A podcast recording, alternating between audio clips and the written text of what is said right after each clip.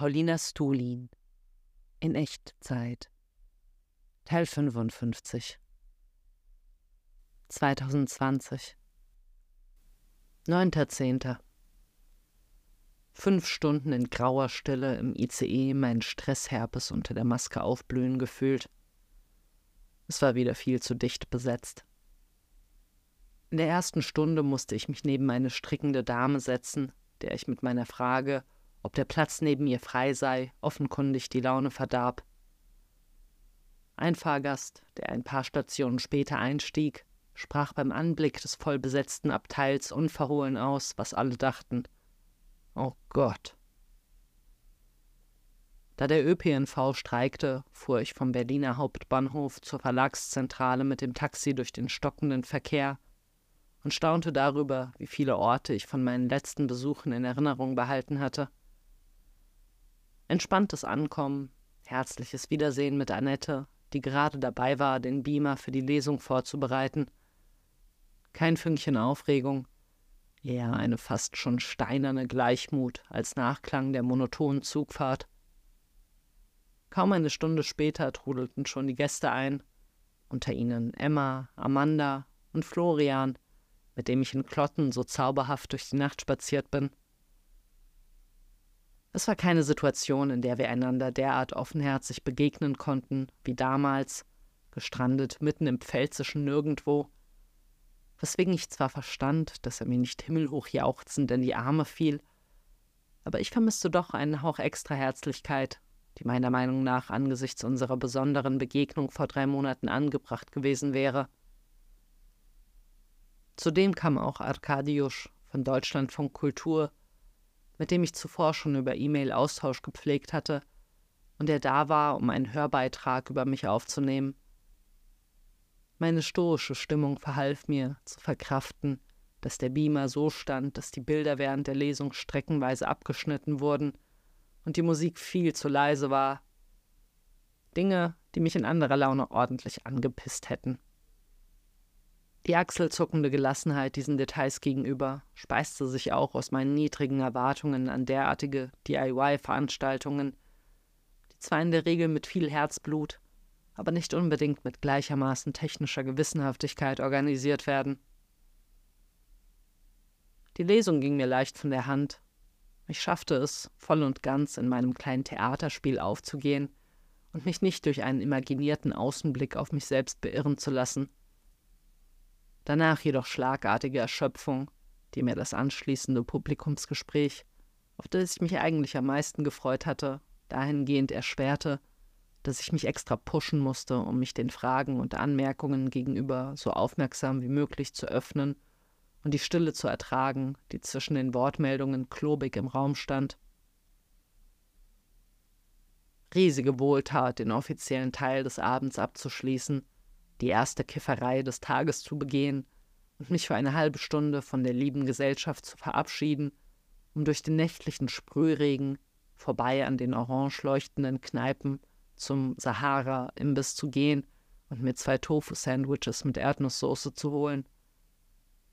Danach mit beträchtlich gesteigertem Seelenfrieden noch mit der Comic-Übersetzerin Lillian und der Comic-Invasion-Organisatorin Lara geplaudert mit zweiterer auf Anhieb einen richtig guten Draht gehabt und mich daher sehr gefreut, dass sie mich einlud, am Montag mit ihr einen Podcast aufzunehmen. Wie auch schon in den letzten Nächten arge Schlafstörungen. Zehnter, Zehnter.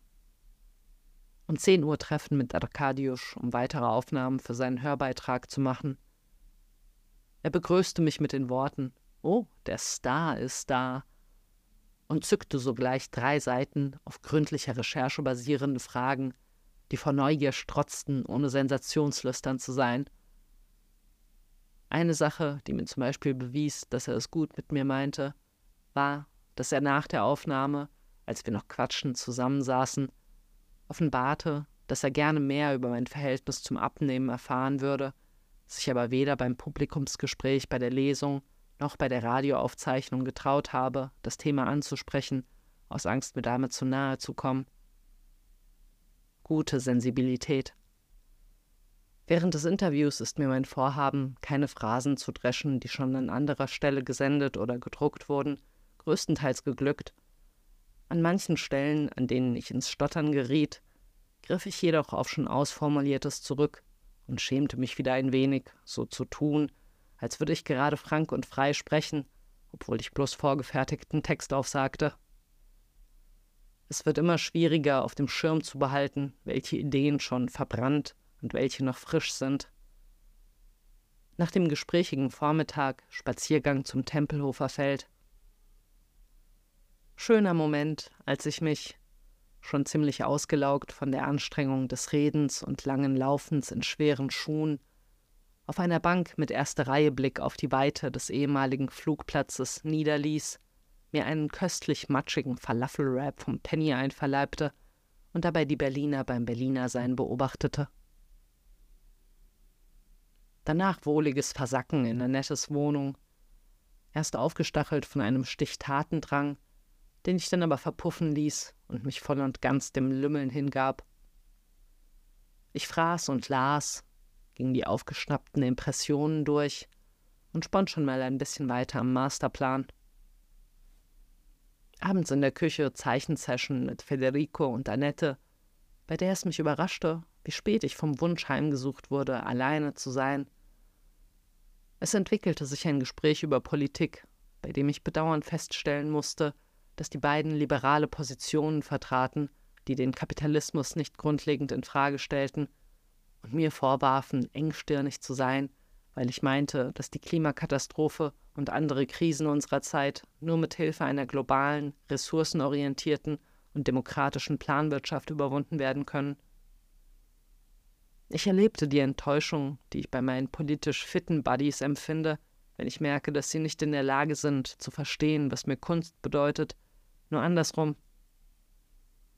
Es gelang mir jedoch halbwegs über unsere Differenzen hinwegzusehen und mich daran zu erfreuen, mit den beiden etwas zu teilen, das den Politikleuten ewig fremd bleiben wird. Um 23 Uhr machte ich dann schlapp, verabschiedete mich und nahm kurz vor dem Hinlegen noch das Handy in die Hand, um mir ein Hörbuch anzumachen. Ich schaffte es nicht, der Versuchung zu widerstehen, das Icon, das eine neue E-Mail anzeigte, nicht anzuklicken wohl wissend, dass ich mich damit der Gefahr aussetzte, mir das Einschlafen durch eine widerliche Männernachricht zu vergällen. Und schau an, das Gegenteil geschah. Unter dem Betreff Danke schrieb mir jemand Guten Abend, Frau Stulin. Ich habe lange mit mir gerungen, ob ich Ihnen diese E-Mail schreiben soll. Aber als ich einen Beitrag im Fernseher gesehen habe über Ihre Arbeiten und Bilder, hat mich das künstlerisch so angeregt, wie ich es schon lange nicht mehr gefühlt habe. Sie haben mir geholfen zu verstehen, dass Kunst etwas ist, was man aus normalen Dingen erschafft, neu erschafft, aus dem Nichts sozusagen, aus dem Nichts etwas Schönes und Ehrliches machen, etwas Echtes. Ich bin Rockmusiker und habe lange versucht, mit meiner Band was auf die Beine zu stellen – ich kann mich aber nirgendwo festhalten. Kaum jemand versteht die Kunst so wie ich und Sie es tun. Glauben Sie mir, das Wichtigste im Leben ist es, nicht aufzugeben, egal wie schwer es ist. Und ich habe leider aufgegeben, Rockstar zu werden. Aber, und auch wenn es merkwürdig klingt, als ich Ihre schöne Kunst gesehen habe, sind mir Erinnerungen gekommen von früher, wie es war, wie ich war damals. Und das hat mir irgendwie Hoffnung gegeben. Und dafür möchte ich mich bei Ihnen bedanken. Aus ganzem Herzen. Danke. 11.10. Morgens eine große Runde durch die behäbige Sonntagsruhe gejoggt. Ich lief durch verschiedene Wohnviertel, den Treptower Park, an der Spree entlang, die Street Art sowie die in den öffentlichen Raum geschriebenen Parolen präsentierten mir ein interessantes Stimmungsbild auf aktuelle Angelegenheiten, zum Beispiel durch die überall prangernden Solidaritätsbekundungen mit dem linken Zentrum Liebig 34, das vorgestern geräumt wurde. Aber ich erfreute mich auch an zeitlosen Botschaften, wie dem in meterhohen Lettern an eine Mauer gemalten Satz You're all gonna fucking die. Danach im Einklang mit dem gefühlstoten Wetter eine Weile versackt und auf Facebook rumgewuselt, wo ich in meinem Postfach diese Nachricht von einer mir unbekannten Person fand. Sorry, Sie sind was um 30 und haben Probleme, die Sie in Comicsbüchern bewältigen? Sie tun mir jetzt schon leid. Ihnen geht es anscheinend vor Langeweile viel zu gut. Oder Sie haben einfach zu wenig Fantasie für Ihr Leben. Sie tun mir wirklich nur noch leid. Meine spontane Reaktion war eine Mischung aus Belustigung über die groteske Bescheuertheit, Unglauben, dass mir angesichts meines virtuos komponierten Meisterwerks jemand ernsthaft Fantasielosigkeit vorwirft, und Sorge darüber, dass jemand ernsthaft Zeit und Energie darauf verwendet hat, um mich zu kränken. Wie nicht anders zu erwarten, spukten mir die Worte noch eine ganze Weile hinterher und ließen mich darüber grübeln, was wohl der gesündeste Umgang mit sowas ist. Uneins mit mir scheuchte ich mich aus meiner grauen Laune und ging raus, um durchs Viertel zu streunern und zu zeichnen. Die erste abbildungswürdige Szenerie fand ich in einem menschenleeren Hinterhof, wo ich mich auf einen Mauervorsprung setzte und begann, eine heruntergekommene Hausfassade zu zeichnen. Währenddessen kam ein Anwohner, der gerade den Müll rausbrachte, an mir vorbei und machte mir staunend Komplimente, als er sah, was ich tat. Wir lächelten einander tief und ohne Scheu in die Augen, und die Wertschätzung, die aus seinem Blick sprach, machte im Nu das Gestänker in der Facebook-Nachricht wett.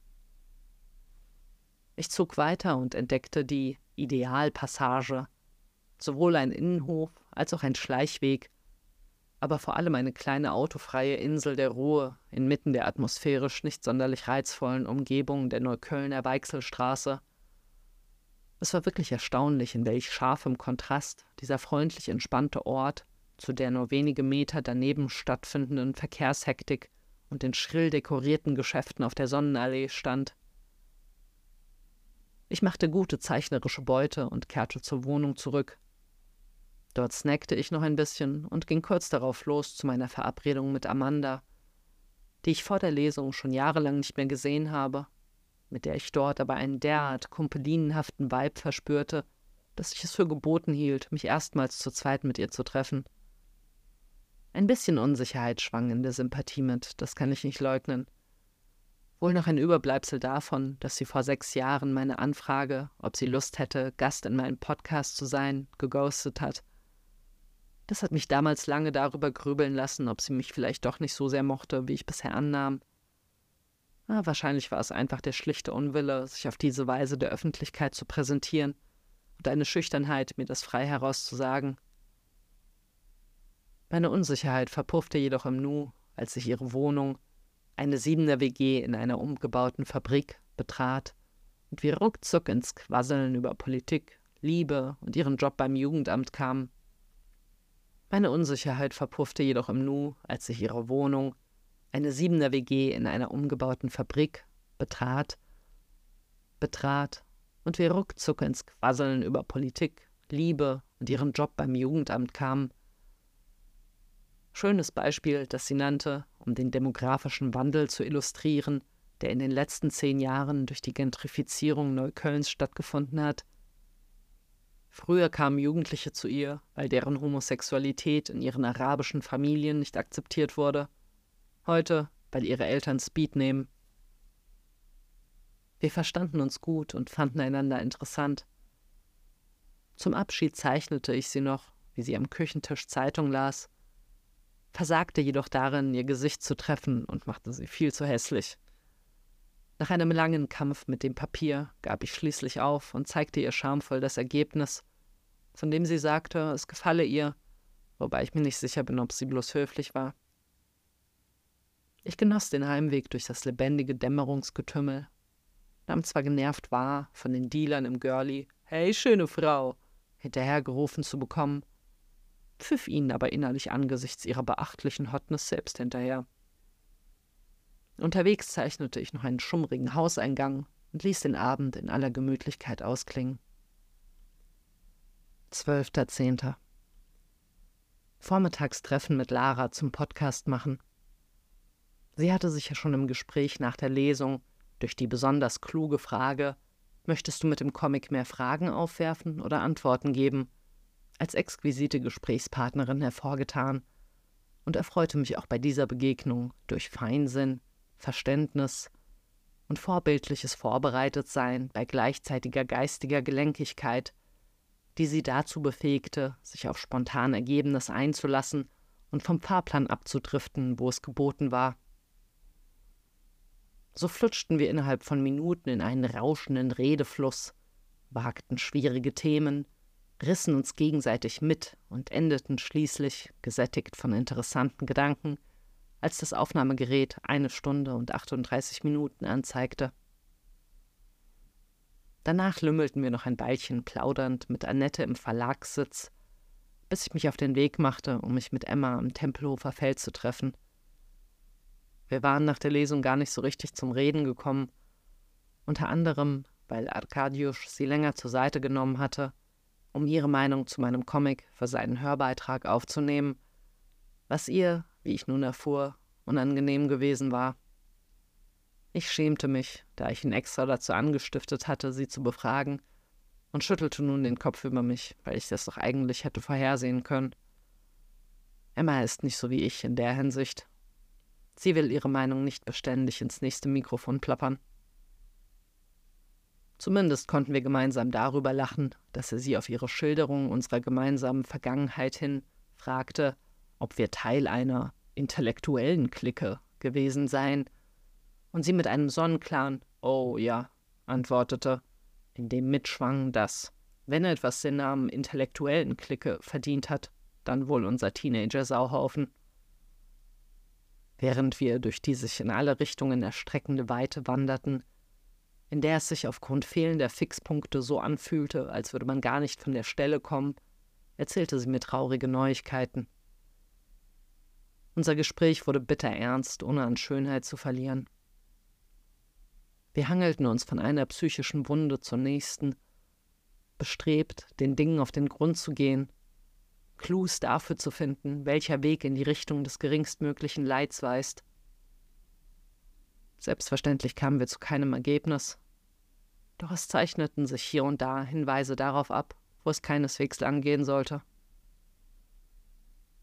Wir verabschiedeten uns in tiefster Verbindung, wohl wissend, wie viel wir einander bedeuten, dass eine Fortsetzung unseres nun schon 19 Jahre währenden Austausches nicht fern ist und mit dem Plan, nach Corona eine gemeinsame Reise zu unternehmen. Ich ließ mich durch den fließenden Verkehr in Annettes Wohnung treiben, in der Stille nach dem abrupten Gesprächsabbruch badend, während der Riss unseres Abschieds Minute für Minute von Zeit überspült wurde. Unterwegs entdeckte ich, dass Annette mir einen Link zu einer Rezension von Andreas Platthaus geschickt hatte. Er schrieb Zitat Weltstadt Darmstadt es war mir angekündigt worden, dass bei mir zu Hause der dickste Band sei, den der Berliner Jaja Verlag je produziert hat. Aber dass der Comic dann 1,685 Kilogramm auf die Waage bringen würde, das hatte ich nicht erwartet. Es ist der bislang ambitionierteste Comic des Hauses. Mehr als 600 Seiten. Das gibt es nicht oft bei Comics außerhalb von Japan. Dabei erzählt die Zeichnerin Paulina Stulin nicht einmal von einem besonders langen Zeitraum. Man kann die Handlung auf etwas mehr als ein Jahr eingrenzen, denn alles beginnt mit einer Trennung eines Paars und es endet mit einem Wiedersehen der Getrennten. Dazwischen verfolgt der Comic den Alltag der Frau, der auch deren 30. Geburtstag umfasst. Und es gibt eine Sequenz kurz vor Schluss, in der sie sich als Joggerin betätigt, die von Stulin grandios inszeniert wird, nämlich als Dauerlauf quer durch alle vier Jahreszeiten. Das lese ich als Hinweis auf die tatsächliche Handlungsdauer. Paulina Stulin ist als Comicautorin bislang noch nicht sehr bekannt gewesen, aber das dürfte sich nun ändern. Vor sechs Jahren kamen, damals auch schon bei Ja Ja, zwei Comics heraus, mindestens eine Sekunde und The Right Here, Right Now Thing. Ein fulminanter Start also mit zwei autobiografischen Bänden in einem Jahr, wobei sie denkbar unterschiedlich daherkamen. Ersterer war schwarz-weiß gezeichnet, letzterer farbig. Dann aber sechs Jahre Pause. Aus gutem Grund, der eben in 600 Seiten und 1,685 Kilogramm zu bemessen ist. Bei mir zu Hause setzt die Schilderung des Lebens der Paulina Stulin fort, wobei für einen Außenstehenden schwer zu sagen ist, wie authentisch das ist, was darin erzählt wird. Aber da Bezug auf die früheren Comics genommen wird, besteht zumindest Kontinuität im Erzählkosmos. Und glaubwürdig realistisch kommt eher alles daher. Auch deshalb, weil diese Studie in weiblicher Ermächtigung nicht als geradliniger Triumphzug, sondern als immer wieder von Selbstzweifeln geprägte Schlangenlinie erzählt wird. Die Paulina Stulin des Comics lebt in Darmstadt, wie ihre gleichnamige Zeichnerin. Äußere Ähnlichkeit besteht auch, der Brotberuf ist der gleiche, und Comiczeichnerin sind beide aus Leidenschaft, nebenher, aber mit vollem Einsatz. Nach sechs Jahren geht die Beziehung zwischen der Protagonistin des Buchs und ihrem Freund Matthias in die Brüche. Und in die Brüche geht noch etliches mehr, unter anderem der rechte Ellbogen der Zeichnerin. Heilungsprozesse sind dementsprechend das große Thema der Geschichte. Nicht nur emotionale und medizinische, auch gesellschaftliche. So wird der vorsichtig optimistische Schluss eingeleitet durch Paulinas Teilnahme an einer Demonstration junger Menschen für Toleranz, nachdem sie hundert Seiten zuvor in einem Club eine erbitterte politische Diskussion mit einem jungen Mann geführt hat, der sich gleichgültig gegenüber Flüchtlingsschicksalen zeigte. Es gibt viele solche Erzählbögen in Bei mir zu Hause, die den oberflächlichen Eindruck einer eher impressionistisch erzählten Geschichte konterkarieren. Der Aufbau des Ganzen ist sehr komplex. Gegenüber den früheren beiden Comics hat sich Paulina Stulins Erzählgeschick extrem weiterentwickelt. Die Autorin lässt vieles unausgesprochen. Wenn ihre Hauptfigur am Ende das Geburtstagsgeschenk einer Freundin umsetzt, geschieht das stumm. Und das ihr dabei verheißene Glück bleibt zweifelhaft. Der Titel des Comics nimmt Bezug auf den Dreh- und Angelpunkt der Existenz ihrer Hauptfigur deren Dachwohnung in der Darmstädter Alicenstraße. Wie akribisch Stulin das innenstadtnahe Viertel rund um diese Adresse, ihre eigene, in den Zeichnungen porträtiert, ist eine Meisterleistung. Eines der intensivsten Stadtporträts im deutschen Comic, ohne dass damit grafisch geprotzt würde. Wir durchstreifen mit der Pauline des Buchs ganz Darmstadt, aber bis der Name der Stadt überhaupt einmal fällt, ist fast schon alles vorbei. So selbstverständlich wird das Dekor genommen. Und so unmissverständlich wird eine tiefe Zuneigung von Figur und Zeichnerin zur Heimatstadt sichtbar. Die bietet den Rückhalt im Krisenjahr nach der Trennung, selbst noch im fernen Portugal, wohin Paulina mit ihrer besten Freundin reist, was in einem kurzen, aber grandiosen Stück Comic-Reportage über einen jungen Mann resultiert, der dort seine Wohnung an Touristen vermietet und eine beeindruckend bedrückende Begegnung mit einem Exhibitionisten am Strand gibt es obendrauf. Diese 600 Seiten sind überreich an Überraschungen. Klar, Paulina Stulin nimmt sich auch den nötigen Platz dafür.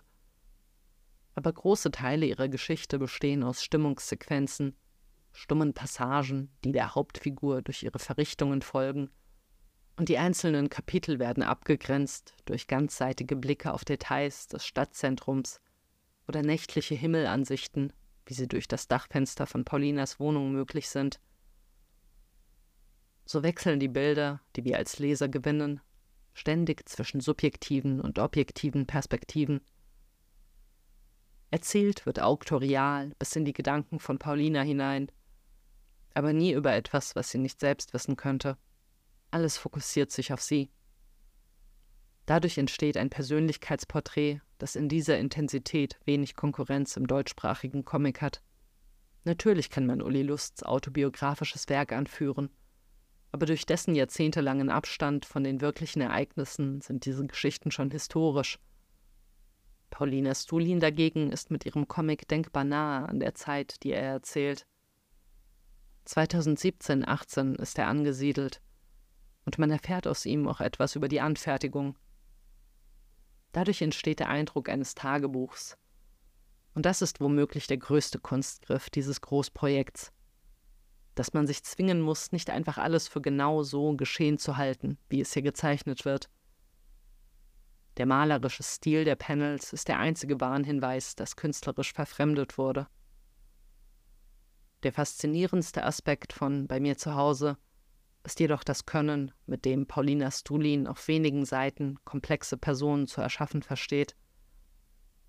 Ein junger Muslim mit radikalen Ansichten oder ein bindungsunwilliger Liebhaber werden genauso plastisch wie die Figur, die 600 Seiten lang im Mittelpunkt steht. Das spricht nicht gegen den Umfang dieses Buchs, sondern für die psychologische Erkenntniskraft seiner Autorin, die die Erzählweise des Epos genauso beherrscht wie die der Episode. Zitat Ende. Eine Bombe der Genugtuung platzte in meiner Brust. Endlich all die großspurigen Lobpreisungen, nach denen ich mich die ganze Zeit gesehnt habe. Das ist so überwältigend schön. Dafür gibt es keine Worte.